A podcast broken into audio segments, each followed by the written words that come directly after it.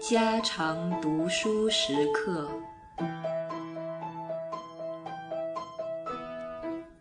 后记：这集子里所收的十四篇论文，是从我过去一年所讲乡村社会学的课程中所整理出来的一部分。我这门课程已讲过好几遍。最初我采用美国的教本做参考，觉得很不惬意，又曾用我自己调查的材料讲。而那时我正注意中国乡村经济一方面的问题，学生们虽觉得有兴趣，但是在乡村社会学中讲经济问题未免太偏，而且同时学校有土地经济学和比较经济制度等课程，未免重复太多。过去一年，我决定另起炉灶，甚至暂时抛开经济问题，专从社会结构本身来发挥。初次试验，离开成熟之境还很远，但这也算是我个人的一种企图。以我个人在社会学门内的工作说，这是我所努力的第二期。第一期的工作是实地的社区研究。我离开清华大学研究院之后，就选择了这方面。二十四年的夏天。我和前妻王同慧女士一同到广西瑶山去研究当地瑶民的生活。那年冬天，在山里遭遇了不幸，前妻未获生还，我亦负伤，一直在广州医院度过了春天才北返。在养病期间，我整理了前妻的遗稿，写成了《花兰瑶社会组织》。二十五年夏天。我到自己家乡调查了一个村子，秋天到英国整理材料，在老师马林诺夫斯基教授指导之下，写成了《Peasant Life in China》一书，在二十七年返国前复印，二十八年出版。返国时抗战已进入第二年，所以我只能从安南入云南住下了，得到了中英庚款的资助。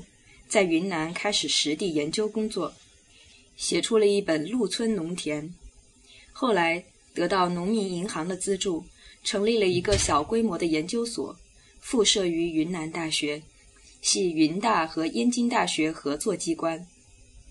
我那时的工作是帮忙年轻朋友们一起下乡调查，而且因为昆明轰炸频繁，所以在二十九年冬迁到呈贡。古城村的魁星阁，这个研究室从此得到了“魁阁”这个绰号。我们进行的工作有好几个计划，前后参加的也有十多人。有结果的是张子毅先生的“一村手工业”、“玉村土地与商业”、“尔村小农经济”、史国恒先生的“昆场劳工”、“各旧矿工”、古包先生的“化城镇的基本行政”。田汝康先生的《芒市边民的柏》，内地女工；胡庆军先生的《城共基层权力结构》，其中有若干业已出版。我是奎格的总助手，帮着大家讨论和写作，甚至抄钢笔板和油印。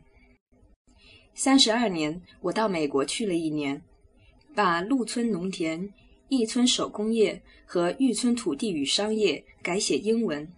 成为《Earthbound China》一书，昆场劳工改写成《China Enters the Machine Age》。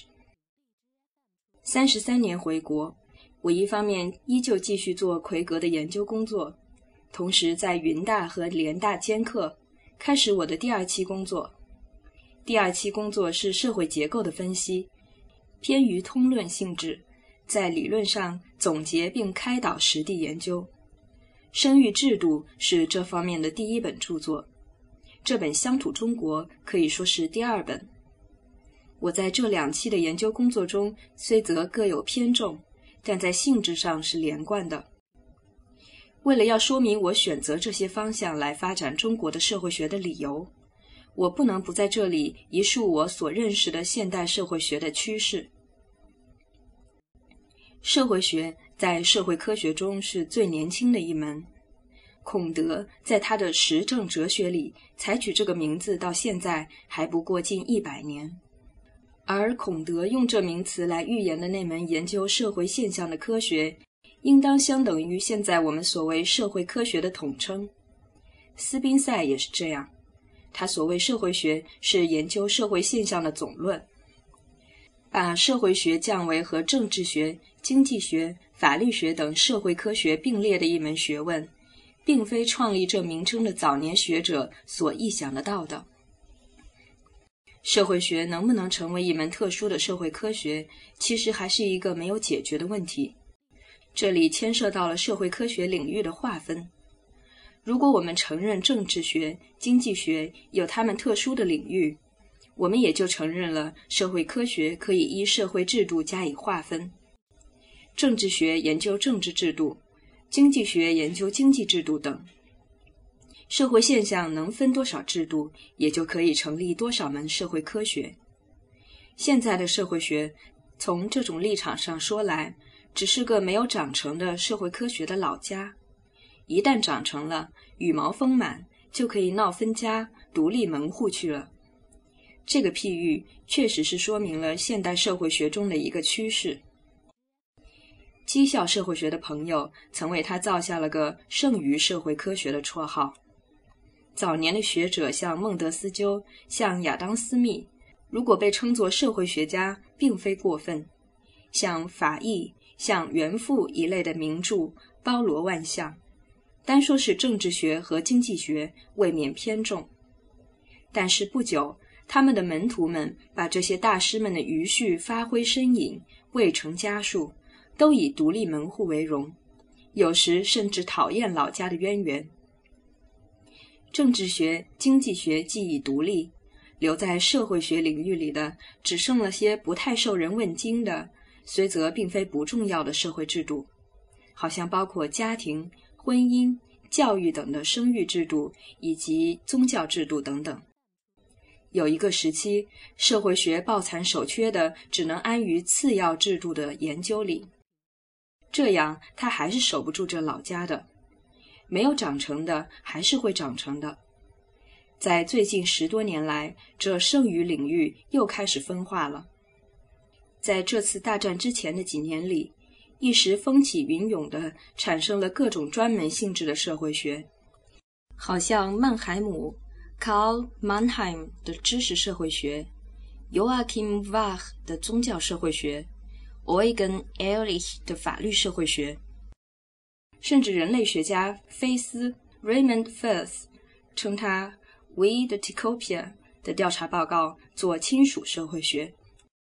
按这种趋势发展下去，都可以独立成为知识学、宗教学、法律学和亲属学的。他们还愿意拖着社会学的牌子，其实并不是看得起老家，比政治学和经济学心肠软一些。而是因为，如果直称知识学或宗教学，就必和已经占领着这些领域的旧学问相混。知识学和知识论字面上太近似，宗教学和神学又使人不易一见就分得清楚。拖着个社会学的名词，表示是以科学方法研究该项制度的意思。社会学这名词在这潮流里，表面上是热闹了。但是实际上，却连剩余社会科学的绰号都不够资格了，所剩的即等于零了。让我们重回到早期的情形看一看，在孔德和斯宾塞之后，又有一个时期，许多别的科学受到了社会学的启发，展开了社会现象和其他现象交互关系的研究，我们不妨称作边缘科学。这种研究在中国社会学中曾占很重要的地位。我记得在十五年左右以前，世界书局曾出过一套社会学丛书，其中主要的是社会的地理基础、心理基础、生物基础、文化基础等的题目。孔德早已指出，宇宙现象的极层，凡是在上级的，必然以下级为基础，因之。也可以用下级来解释上级。社会现象正处于顶峰，所以从任何其他现象都可以用来解释它的。从解释进而成为决定论，就是说社会现象决定于其他现象。这样引诱了很多在其他科学里训练出来的学者进入社会学里来讨论社会现象，因而就从社会学里引出了许多派别：机械学派、生物学派、地理学派、文化学派。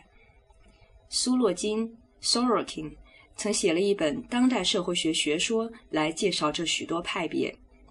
这书已有中译本，我在这里不必赘述。黄林双译，商务出版。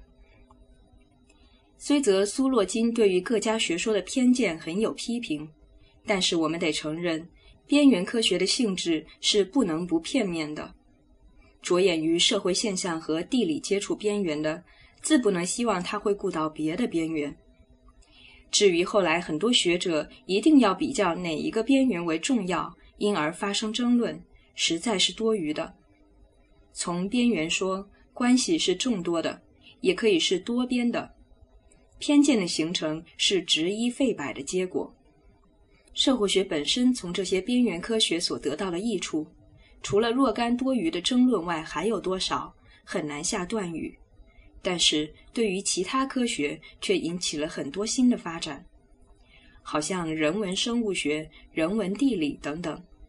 在本世纪的前期有了重要的进步，不能不说是受了社会学的影响。